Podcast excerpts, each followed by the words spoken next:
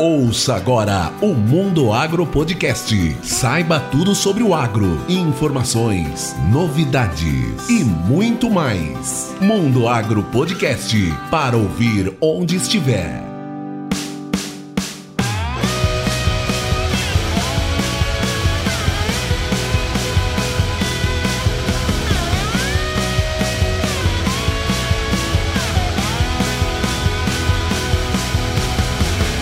Está no ar mais um episódio do Mundo Agro Podcast, o seu podcast semanal sobre o agro para ouvir onde estiver. Pois bem, Chegamos ao último episódio do ano de 2021. Muitos desafios nesse ano especial de retomada das nossas vidas o mais próximo do normal. Felizmente, para nós do Mundo Agro Podcast, foi um ano de muitas alegrias e principalmente por ter você aqui ao nosso lado. Eu, professor Rogério Coimbra, em nome de toda a família Mundo Agro Podcast, quero agradecer a todos que acreditaram nesse projeto de comunicação do agronegócio e que de uma forma ou de outra nos ajudam a produzir cada vez mais e melhor ouvintes, apoiadores, patrocinadores, parceiros e, é claro, todos aqueles que dispuseram do seu tempo para compartilhar muita informação em cada episódio dessa temporada de 2021. Mas, como não podia deixar de ser, 2022 está aí e ele vem recheado de novidades para você que quer ficar por dentro de tudo o que acontece no agro no Brasil e no mundo. São ótimas surpresas e eu vou te dar um spoiler do que está por vir. Quem nos acompanha no Instagram, arroba Mundo Agro Podcast, já deve ter visto os bastidores da série Labcast, aquele bate-papo informativo produzido na bancada do Laboratório de Análise de Sementes. Nós já temos ótimas entrevistas gravadas e que vão ao ar ao longo dos meses de janeiro e fevereiro de 2022. Outra novidade é a série Além da Sala de Aula. Nessa série, professores dos cursos de Ciências Agrárias e afins vão dar uma aula, é claro que em podcast, sobre temas relevantes ligados ao agronegócio. Sabe aquele algo a mais que irá fazer a diferença para quem está se formando ou já se formou? E é lógico, a série Pratas da Casa continua recebendo professores da UFMT e de outras instituições de ensino e pesquisa do Brasil e também de outros países. Ah, e tem outras novidades, mas essas vocês irão conhecer a cada novo episódio da temporada 2022.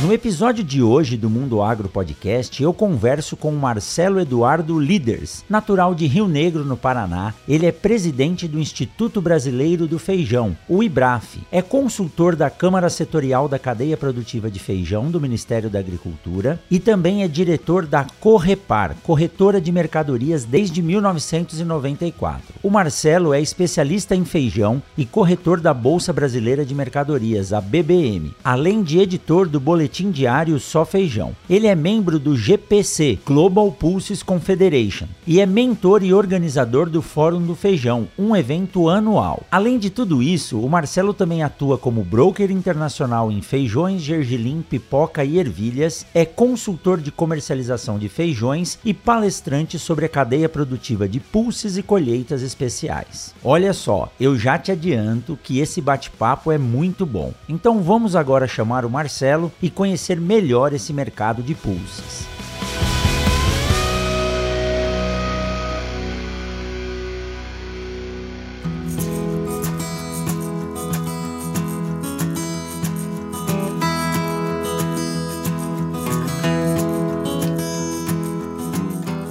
Hoje eu tenho a honra de receber aqui no Mundo Agro Podcast o Marcelo Líderes. Ele é especialista em feijões e pulses, um tema, uma terminologia nova que a gente não está acostumado, mas ele vai falar e vai explicar tudo para você aqui hoje no Mundo Agro Podcast. Marcelo, seja muito bem-vindo ao Mundo Agro Podcast. Eu sou Rogério, é um prazer estar aqui. A gente sabe da grande audiência e da importância de levar alguns temas curiosos para os produtores também, né, que nós consideramos bastante interessante, bastante oportuno, né, com grandes oportunidades. É um prazer participar com você. Olha, eu que agradeço. Foi uma indicação quando surgiu essa demanda aqui dos nossos ouvintes para que a gente falasse um pouco mais sobre pulses, porque teve um pequeno comentário lá no começo, em 2019. Eu entrei em contato com o nosso grande amigo em comum, Ricardo Arioli, né, do Momento Agrícola Podcast. Quem não conhece, por favor, favor, busque aí no seu agregador de podcast o Momento Agrícola do Arioli. E ele falou: Rogério, se você quer falar sobre feijões e pulses, você tem que falar com o Marcelo. E aí entrei em contato e você prontamente nos atendeu. Mas é importante, Marcelo, e assim, é, depois desse currículo que eu li aqui na abertura sobre a sua atuação, eu até brinquei, né? O dia tinha que ter umas 48 horas para fazer e liderar essa, esse grande número de projetos e participar das associações que você participa. Mas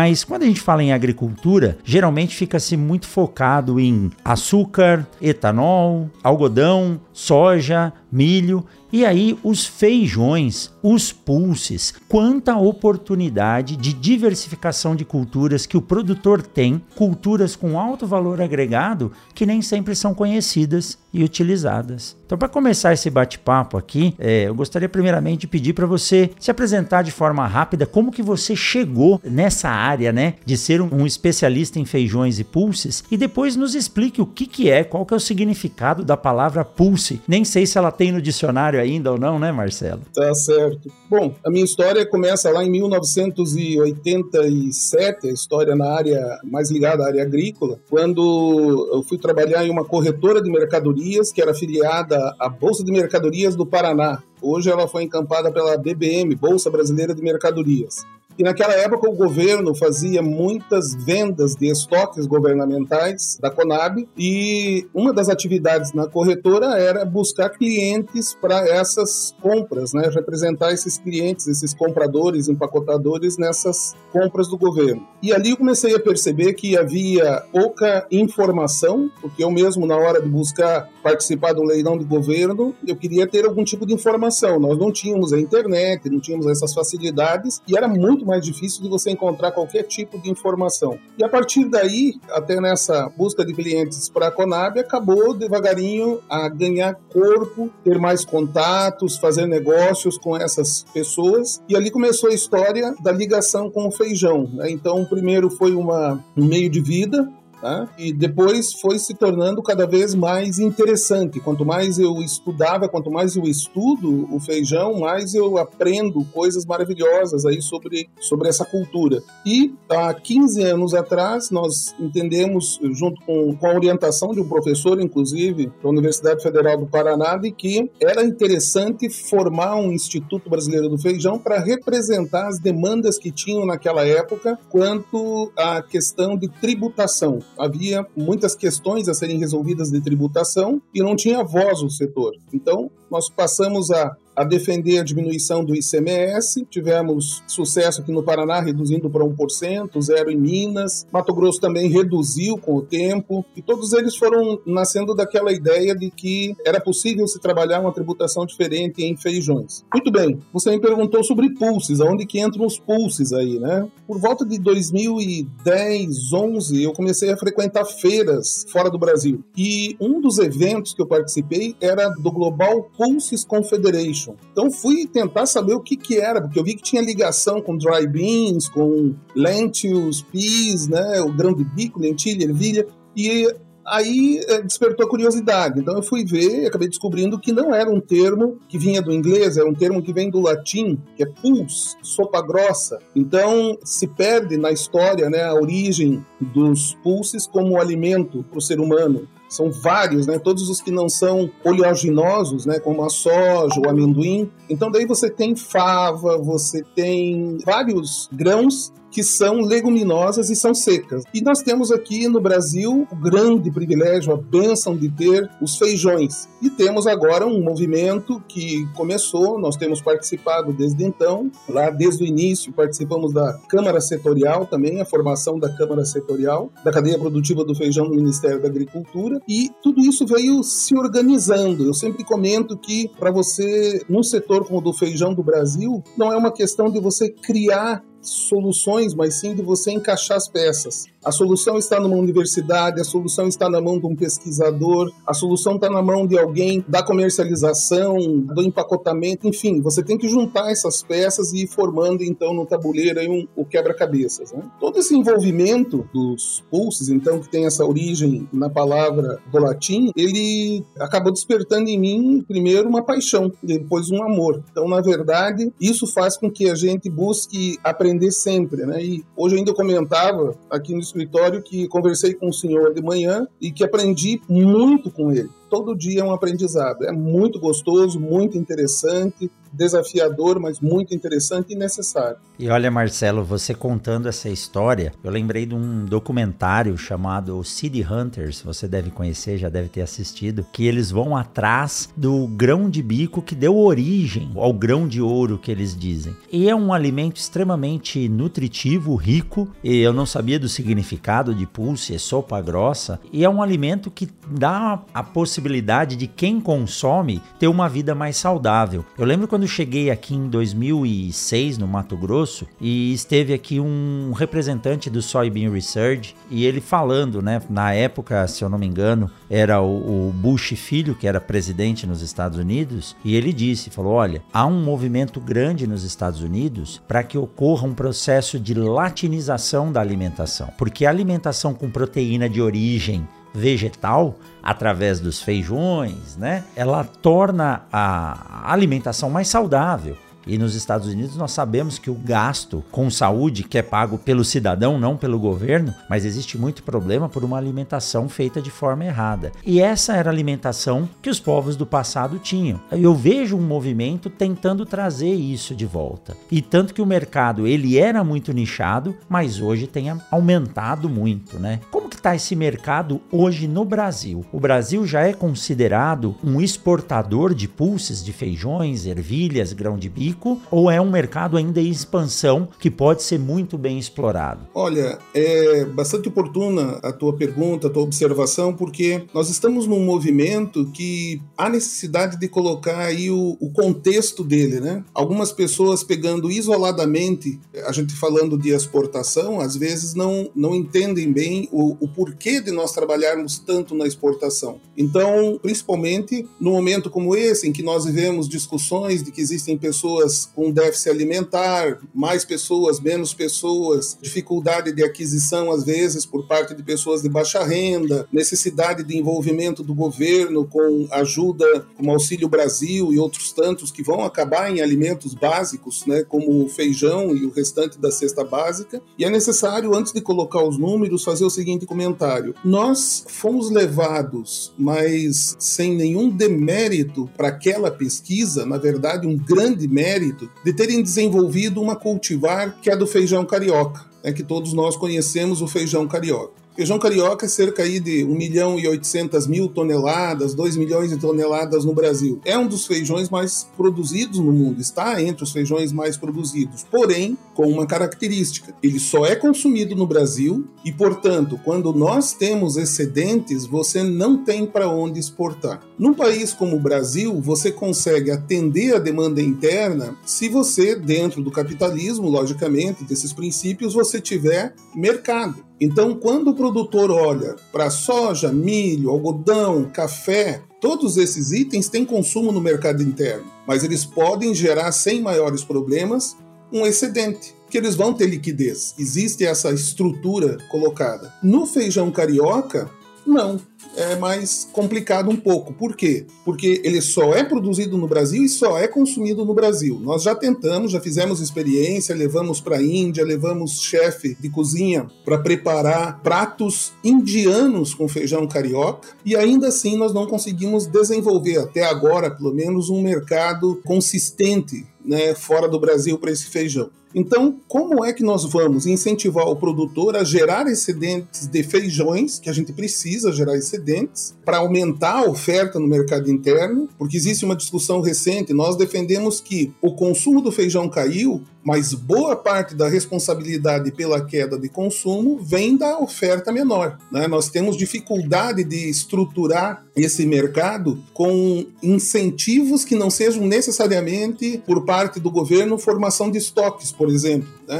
A experiência não foi tão boa no passado com formação de estoques. Então, como que você busca solucionar isso? Então, primeiro, houve a necessidade lá atrás, a partir de eu diria a partir de 2000, do ano 2000, começou a existir uma consciência maior e nós mesmos começamos a nos envolver com isso, porque a gente ia depois, no final de, da década de 2000, 2010, a gente tinha muito contato lá fora ia em feiras e percebia Estados Unidos com feiras como Danuga na Alemanha, como Cial na França e outras tantas, uma estrutura toda trabalhada para ofertar feijões para o mundo. Né? Então, os americanos fazendo isso, os canadenses, que afinal de contas são bastante experientes no mundo da comercialização e no mundo agro, né? e eles com uma estrutura de diversificadas variedades de feijões voltadas para o mercado interno, que é um mercado deles bastante heterogêneo, eles têm pessoas de diversas etnias, então eles têm um mercado interno para feijões que os árabes gostam, que os orientais gostam, enfim. E eles começaram a produzir e trabalhar esses excedentes pelo mundo e se tornou um grande mercado. Os Estados Unidos é um dos maiores exportadores de feijões do mundo, estruturado. Então aqui no Brasil, a pergunta foi: por que é que nós não temos? Ah, porque o nosso mercado é tão grande, é um mercado de 3 milhões de toneladas, que não houve maior interesse em buscar esse mercado lá fora. Só que começou a aparecer a necessidade que eu comentei há pouco de gerar excedentes, e o carioca era um problema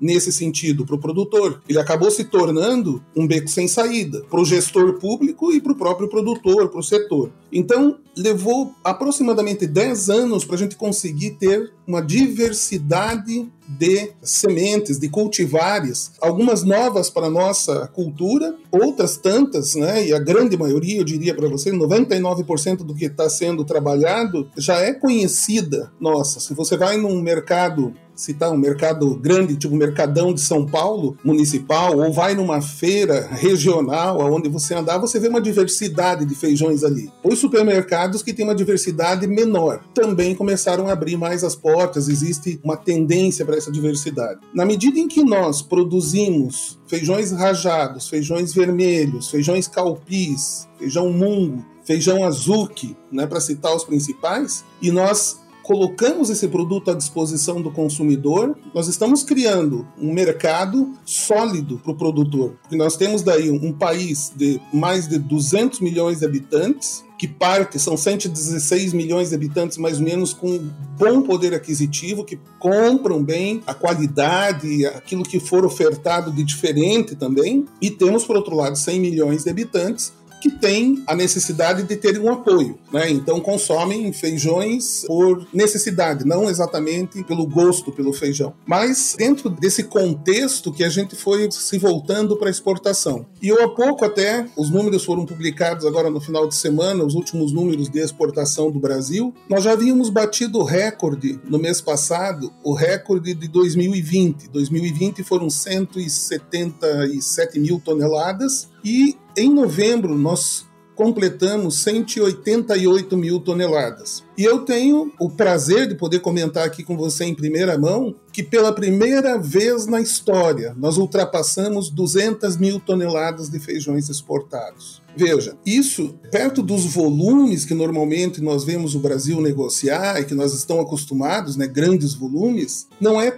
tão significativo, mas para o setor é muito significativo, porque aí nós estamos exportando para mais de 80 países, para as culturas locais, não são para brasileiros que estão lá, aquele mercado da saudade, para as culturas locais e passamos a atender isso de forma continuada. Então, a gente vê que a organização vai chegando rapidamente no setor, no campo, nas empresas que primeiro trabalhavam no spot, compravam e vendiam o que tivesse disponível, e você vê agora já desde 2017, 2018, uma tendência que consolidou nos últimos dois anos de contratos prévios. Então é possível agora no mês de dezembro, janeiro, fechar contratos para plantio em fevereiro, para colheita em abril, maio, né, sem maiores problemas. Isso da segunda safra, do sequeiro, e também para a safra irrigada depois. Então, com esse contexto colocado, é que a gente comemora. Comemora porque isso significa que os produtores vão poder gerar mais excedentes porque existe mercado lá fora.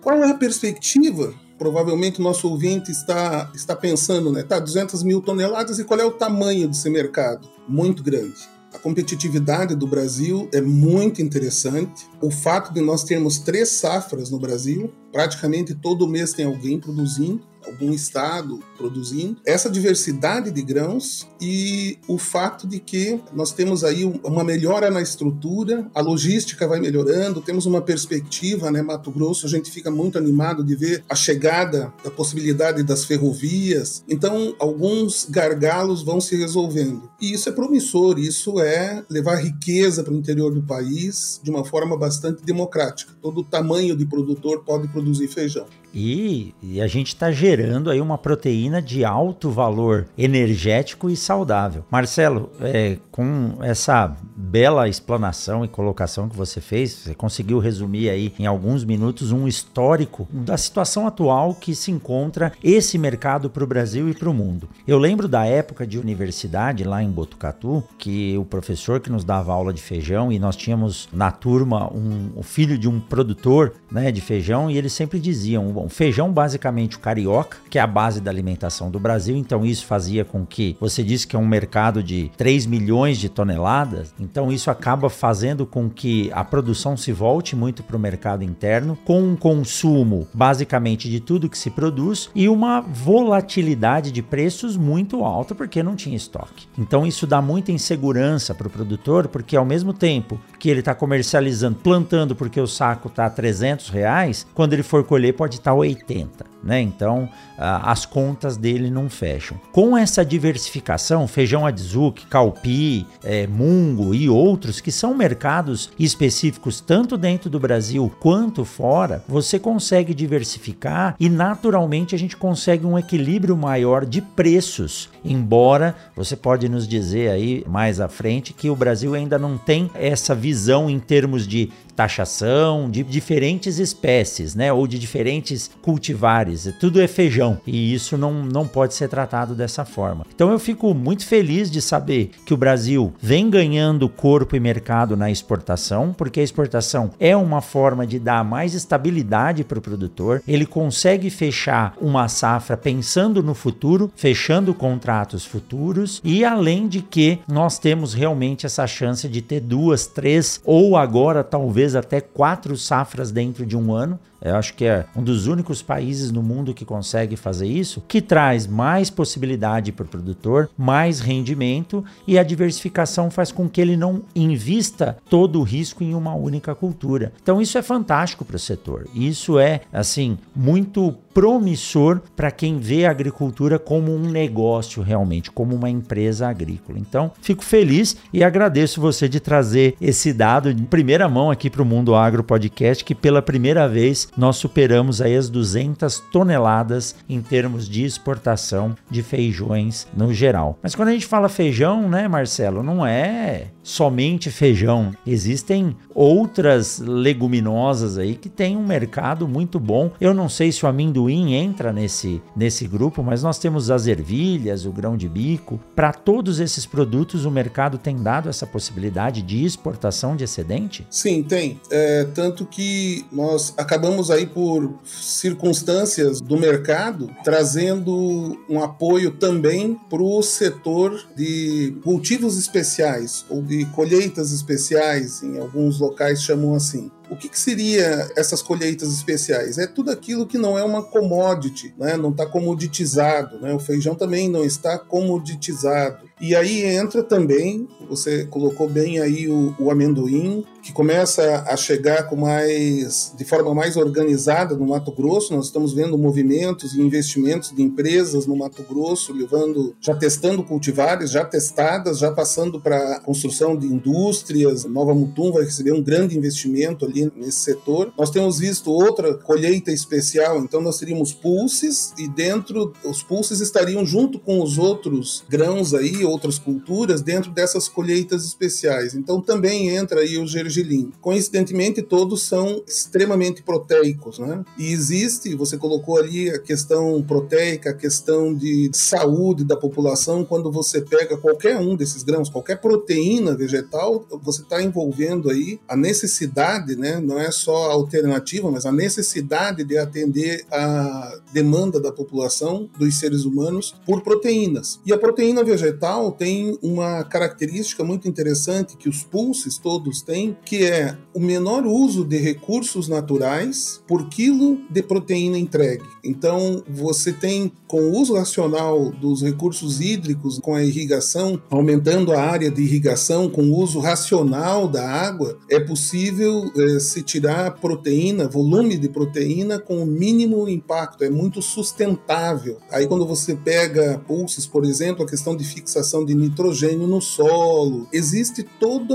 uma razão de ser, ao ponto de a FAO ter declarado 2016 como o ano internacional dos pulses. Né? E nós estivemos pessoalmente envolvidos em defender, junto à FAO depois, que o dia 10 de fevereiro fosse o Dia Mundial dos Pulses, e foi aprovado também. Então, por que dessa mobilização toda de instituições que têm milhares de assuntos para tratar? Justamente pela questão da sustentabilidade aliado com a questão da saudabilidade. Então, você está fazendo um trabalho, quando você trabalha com pulses e com colheitas especiais, a grande maioria delas, elas não são algo, seria assim, uma alimentação, eu diria, de luxo, uma alimentação de boutique, uma alimentação. Não. Ela é a alimentação necessária para a sobrevivência do ser humano. E quando nós olhamos pesquisas como de dois anos atrás, da revista Lancet, eles tiveram é, uma pesquisa bastante ampla sobre como sustentar mais de 9 bilhões de pessoas por volta de 2050. E essa pesquisa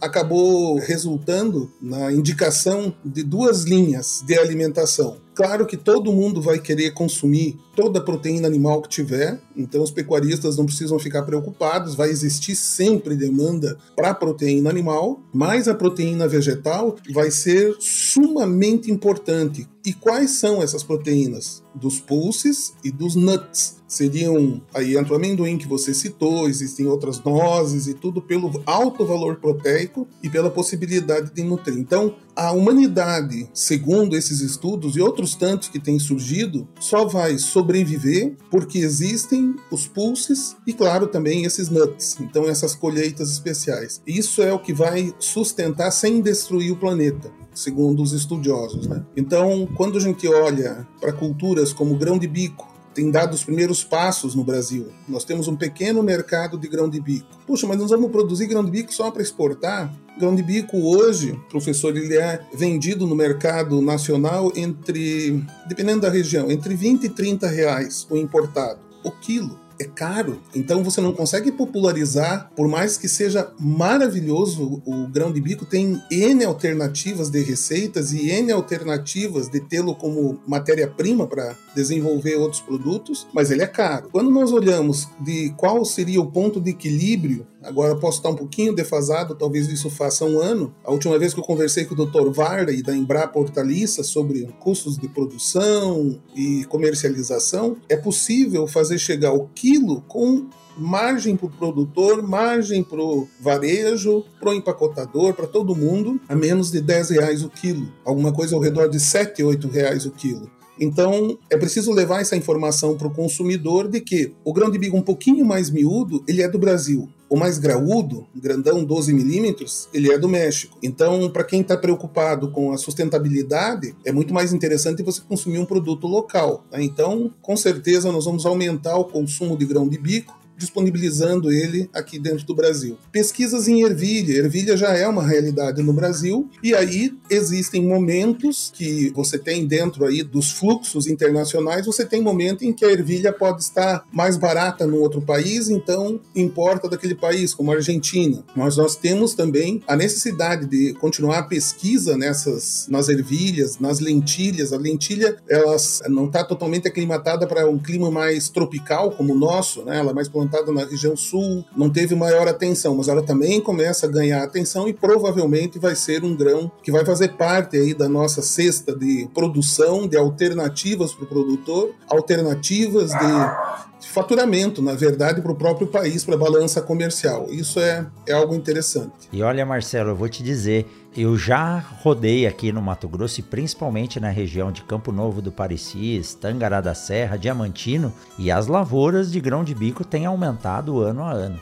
Uma novidade para o produtor ele está se adaptando, se acostumando com a rotina de manejo, mas é uma grande alternativa principalmente por essa questão do alto valor agregado. Pagando 20, 30 reais o quilo de um grão de bico importado, se ele vender pela metade do preço aqui, ele consegue pagar os seus custos e ter um bom retorno. Então, eu acho que nós temos equipes técnicas, a Embrapa está aí com assim, a maior empresa agropecuária do, do mundo, eu considero, tem um grande potencial de desenvolver e adaptar esses materiais e mercado nós temos. Né? Se pensar só na população árabe que vive no Brasil, já daria uma boa forma de consumo. Alguns hectares aí. É, tem mais, tem mais libanês no Brasil do que no Líbano, né? Então já daria para produzir bastante. Então é um futuro bem, bem promissor. Eu tenho certeza que o desenvolvimento vai ajudar bastante a popularizar esses, esses materiais.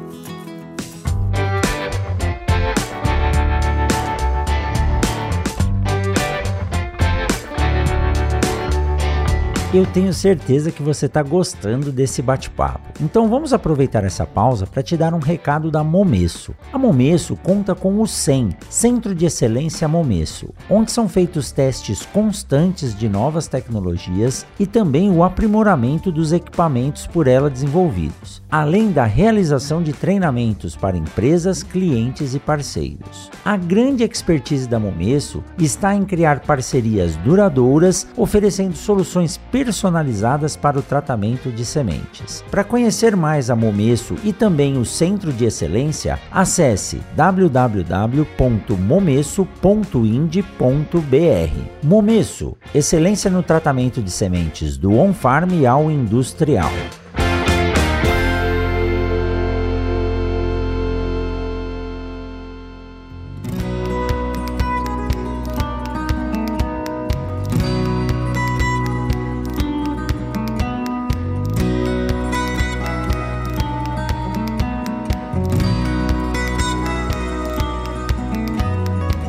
Uma coisa interessante que você disse, isso é algo que a maioria das vezes nós não paramos para pensar. Se a FAO se preocupou em fazer um simpósio, organizar um evento para discutir o uso desse tipo de vegetal, você acabou de nos citar que ele é mais sustentável, talvez a produção vegetal ela consuma menos água, menos recursos naturais do que a produção de proteína animal, e você deixou bem claro que uma não inibe a produção da outra. E segundo, a proteína vegetal ela tem um valor nutritivo muito alto também. Então agrega a base da sustentabilidade. É algo que consome pouco recurso natural e te entrega um alto valor nutritivo agregado e popularizando com um baixo custo. Então, isso é algo que a gente consegue olhar para o futuro e um futuro promissor. E a gente comentou antes de começar a gravar, e é algo muito novo, inovador, a questão do plant-based, né? E como que você tem visto isso? Como que está o surgimento ou desenvolvimento, que para mim é algo um pouco estranho, tem que fazer uma carne vegetal, mas isso pode ser a solução para alguns cantos do planeta que não tem acesso à proteína, né? Como que você tem visto o desenvolvimento dessa tecnologia, dessa filosofia? Olha, eu achava sinceramente que ia levar muito tempo para eu experimentar ou ter a oportunidade de experimentar, ou, enfim, ter a disponibilidade, né, ali perto da gente, de experimentar, por exemplo, os análogos à carne, né, que seriam as tiras vegetais que podem substituir em algumas situações aí as carnes. Então, o que aconteceu? Nós fizemos um evento em Brasília, na Embrapa Cerrados, dia 24 de novembro, e uma das empresas que se dispôs a, a participar de um painel é a empresa que fornece para uma empresa distribuidora de aves, de carne de aves avícola, a uma carne vegetal que seria o veg frango. Né? Então ela levou isso e não foi para degustar, ela levou para o almoço. Nós servimos duas receitas lá desse veg frango, fizemos a degustação durante o painel de uma, uma veg carne bovina, seria um análogo à carne bovina, e para minha surpresa, se não tivesse comentado, talvez no almoço, pouca gente teria percebido. Num frango xadrez, uma receita bem feita, mas a, a questão ali que nós estávamos analisando, inclusive com, com as pessoas que estavam aí do GFI, que é o Good Food Institute, que trabalha, é um fundo que trabalha é, facilitando ou criando os links nesse ecossistema que vai surgindo aí assim das proteínas vegetais para que elas aconteçam de maneira mais rápida. Então, primeira coisa a respeito das carnes que foi comentado foi: consumo de carne num país como o Brasil não é só um alimento, né? é um encontro social, é uma. Você faz um churrasco, não é só pelo churrasco, por assar na brasa a carne, mas sim por tudo aquilo que tem ao redor daquele churrasco, né? É um evento da nossa cultura. Então isso jamais vai ser deixado de lado, perdido de maneira nenhuma. Agora imagine as pessoas que têm déficit alimentar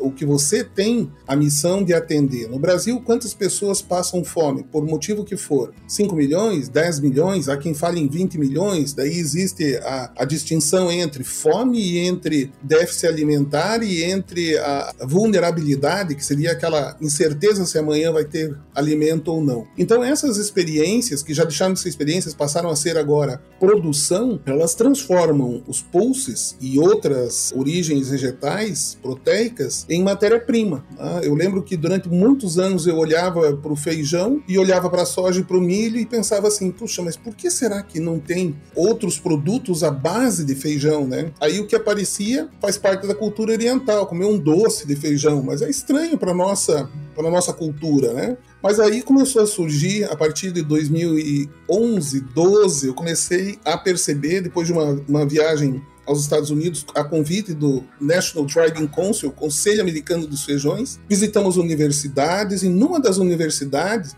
visitamos campo, visitamos cooperativas, enfim, conhecendo o sistema de produção de feijões americano. E num dado momento, chegamos numa manhã numa universidade, fomos recebidos com café, alguns muffins e, enfim, aquelas tortas e tal, e fomos para o auditório. No auditório, avisaram que nós tínhamos experimentado lá a base de farinha de feijão. Bom, eu com um gordinho bastante experiente, logo levantei e fui lá comer de novo, para ter certeza da. Né, porque eu não percebi na chegada. Então isso foi curioso, porque despertou assim: uau, então dá para fazer mais coisas. E aí a gente conheceu o laboratório, conheceu todas as farinhas que vinham dando possibilidade de originar outros produtos. E naquela oportunidade, dentro da apresentação, foi mostrado que havia mais de 700 produtos espalhados pelo mundo que utilizavam pulses, né, mas mormente feijões, como base né? inclusive refrigerante na Coreia. Né? e que é tradicional. E aí a gente começou a entender que existe isolamento de proteína, concentração de proteína. Bom, de 2012 para cá, a gente foi falando sobre esse assunto e, claro, o desenvolvimento foi chegando, a necessidade foi chegando até culminar nesse evento agora para nós é um desenvolvimento muito rápido, né? O fato das carnes foi algo muito comemorado, mas nós tivemos o prazer nesse evento lá dia 24 de experimentar o pão de feijo, em vez de queijo, feijo. Existem pessoas que têm problemas com lactose, como existem pessoas que são celíacas, têm problema com a farinha de trigo, problema do glúten, e essas farinhas entram atender esse tipo de demanda. Essas fontes proteicas entram para atender aquelas pessoas que por uma questão de escolha de filosofia de vida optaram por ser veganas, vegetarianas ou até os flexitarianos. Então eu hoje me incluo num flexitariano. Não é só porque a carne tá cara, mas é porque é gostoso, é interessante. Você tira um dia, você não consome carne. Ponto. Você é um flexitariano, você está, de uma certa forma, aumentando as suas alternativas de teste de outras eh, filosofias de vida e, enfim, tudo aquilo que vem embarcado aí nessa afirmação. Então, esses mercados, eles são gigantescos. Os vegetarianos no Brasil já passam de 15%, é muita gente crescendo rapidamente no mundo todo. Ao mesmo tempo, as pessoas com intolerâncias também estão aumentando. Então, quando você tem num ponto alto para nós, que foi dia 24, experimentar e degustar o tal do pão de queijo sem, sem queijo, quer dizer, os mineiros vão ficar meio tristes, né? Mas o pão de queijo sem queijo é, e foi uma experiência muito interessante. E, e, experimentamos também pães feitos com mais de 40% de farinha de feijões isso abre um mundo de alternativas, um mundo. Eu, eu mesmo que só penso nisso, só estudo isso, eu vejo que a gente está assim na pontinha da pontinha do iceberg. Há muita coisa que vem atrás dessas tendências que estão chegando aí, que envolvem os pulses, que estavam presentes lá quando o ser humano, né, dependendo da filosofia de cada um, quando o ser humano foi criado, né, existia já os pulses para alimentar o ser humano. Então é bastante interessante isso, é bastante curioso essa situação dos pulsos.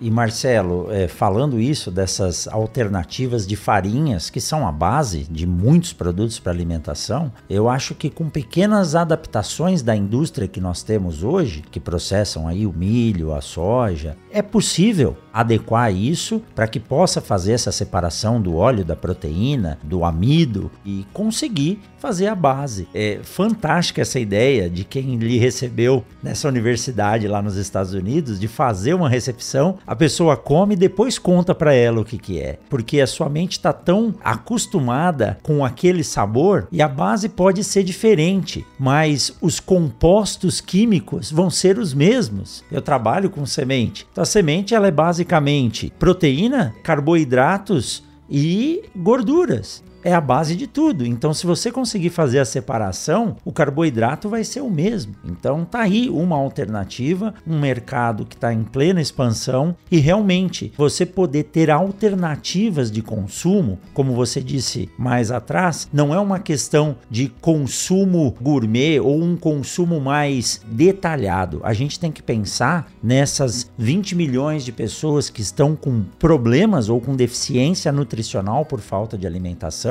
ou no Brasil se fala até quase 100 milhões de pessoas que podem ter risco de passar fome um dia. Então, são alternativas para o Brasil e para o mundo. Se nós que produzimos quatro vezes a quantidade de alimentos que nós precisamos para alimentar a nossa população, imagina outros países como a África, né? Ou a própria Ásia com população muito grande que depende disso. Então eu acho que as alternativas estão aí, a evolução dos vegetais ao longo do tempo nos deu a possibilidade e hoje nós temos esses centros de origem com muitos materiais, os bancos de germoplasma têm isso guardado, então basta ter vontade governamental, associações e ideias como você faz isso junto a presidência do IBRAF, que é o Instituto Brasileiro do Feijão, e outras instituições para levar isso à frente e aumentar essa oferta e isso vai ajudar a cadeia produtiva, o produtor no campo a diversificar, vai ajudar a tratar ou ter um produto sustentável com alto valor nutricional para alimentação. Ou seja, é tudo que todo mundo quer hoje, né, Marcelo? Exato. Eu, eu costumo dizer que a partir de um determinado momento eu não tive mais algum tipo de constrangimento de dizer que o feijão, pegando o feijão, mas aí entram os pulses todos, né? O feijão é o nosso pulse por excelência. Os feijões são uma causa social. Por quê? Você tem as pessoas com uma possibilidade de se sustentar produzindo, pequeno produtor produzindo feijão, ele já sobrevive, a subsistência dele, a base está ali, pode estar, né? Aí você vai até o produtor grande, numa escala empresarial, uma produzindo como empresa realmente lá áreas grandes de feijões e tem mercado. Aí quando você olha pelo viés do consumo,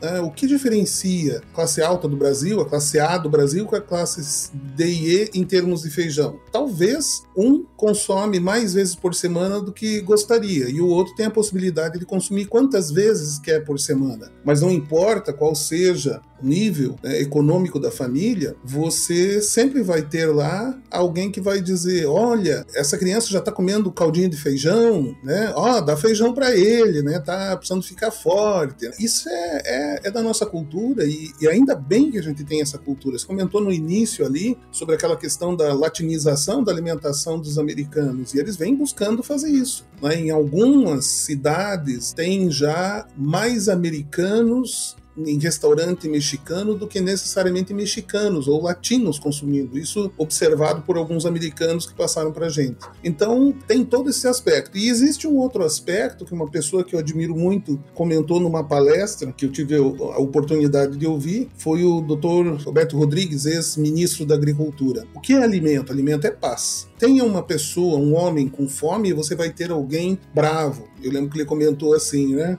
Agora, tem um homem em que, que a família dele está passando a fome e você vai ter um homem insano. Então, a paz no mundo, ela depende, em grande parte, de ter alimento, para não ter os movimentos migratórios. Então, por que a FAO, por que a ONU, por que todo mundo se preocupa com a alimentação? Porque tem a ver com a paz. Né? O movimento migratório é algo que pode desequilibrar as relações aí é, dos seres humanos, né? sendo levados a a, a, se obrigar a sair da onde, da onde viveram, da onde são respeitados, da onde tinham a sua história, né? desarraigar essas pessoas e essas pessoas serem obrigadas a morar num outro país, né? largando todas as suas raízes. Isso traz, traz problemas, né? quando não é uma opção da pessoa e sim uma necessidade, como a gente tem visto. Então, o alimento, e aí entra, soma-se a tudo aquilo que a gente conhece das grandes culturas, né, de soja, de milho, soma-se também aí os feijões. Eles fazem parte dessa possibilidade de alimentar o mundo. E ainda bem que nós temos essa alternativa, né? A agricultura dando uma gama de possibilidades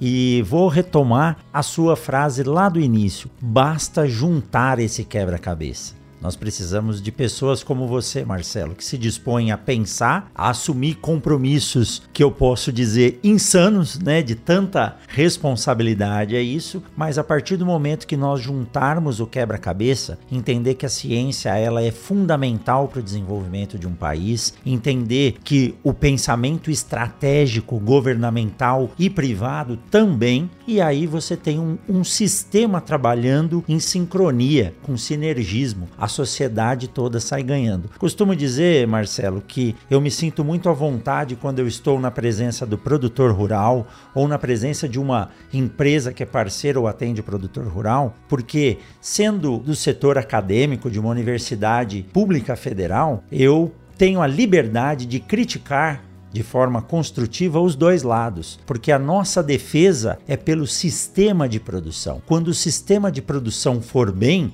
a empresa que fomenta ou que fornece os insumos para o produtor vai bem, o produtor estará bem e a sociedade como um todo sai ganhando. Então, eu acho que a gente precisa sim de pessoas como você pensando, tendo iniciativas para trazer essas soluções. É o desenvolvimento de um pulse aqui, desenvolvimento de uma outra forma de proteína animal ali, juntando o uso de recursos renováveis e a gente transforma isso em tecnologia que vai dar uma qualidade de vida melhor para o ser humano, né?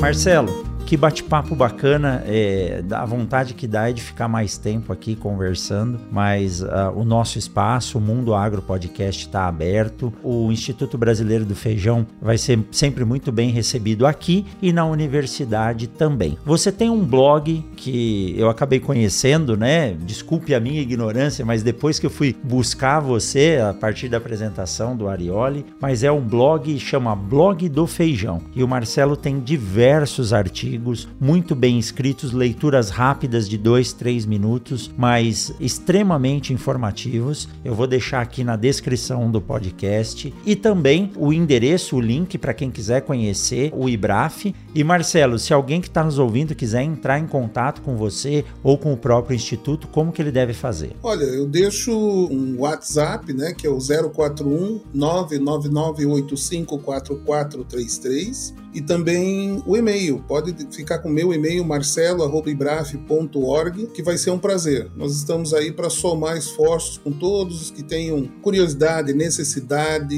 enfim, que possam levar isso adiante. Foi muito gostoso mesmo ter esse momento aqui com você. Né? Obrigado pelo teu trabalho aí de levar essas informações, de cuidar de que isso chegue ao ouvido das pessoas certas e tendo um, um podcast de tanto sucesso. Né? Nós sabemos que o Mundo Agro é um podcast que atinge realmente os objetivos de levar a informação para as pessoas do agro e aqueles que também não são do agro, que precisam saber de coisas aí como essas que nós comentamos hoje. Muito obrigado, professor Rogério, por essa oportunidade. Obrigado, Marcelo. E é isso aí. A filosofia do mundo agro é essa, né? Levar uma informação de qualidade para os quatro cantos do mundo e nós estamos conseguindo fazer isso. Obrigado, Marcelo, por nos explicar o que é um pulse. Eu tenho certeza que quem passou esse tempo com a gente saiu daqui muito mais informado, muito mais curioso e eu tenho certeza que ele vai entrar na internet agora para procurar, né? O, como que é o nome do pão de queijo à base de feijão? Pão de feijo, feijo o pão de feijo e futuramente, quem sabe, comer aí um frango xadrez ou experimentar uma carne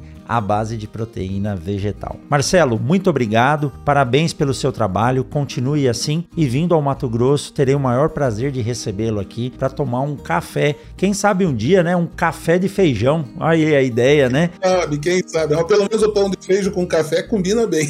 combina bem. Marcelo, muito obrigado. Um forte abraço para você e a gente se encontra no próximo episódio do Mundo Agro Podcast. Até mais. Tchau, tchau. É, um abraço.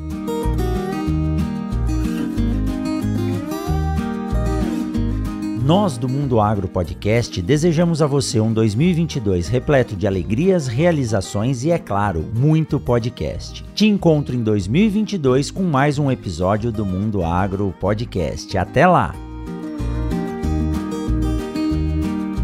Mundo Agro Podcast para ouvir onde estiver.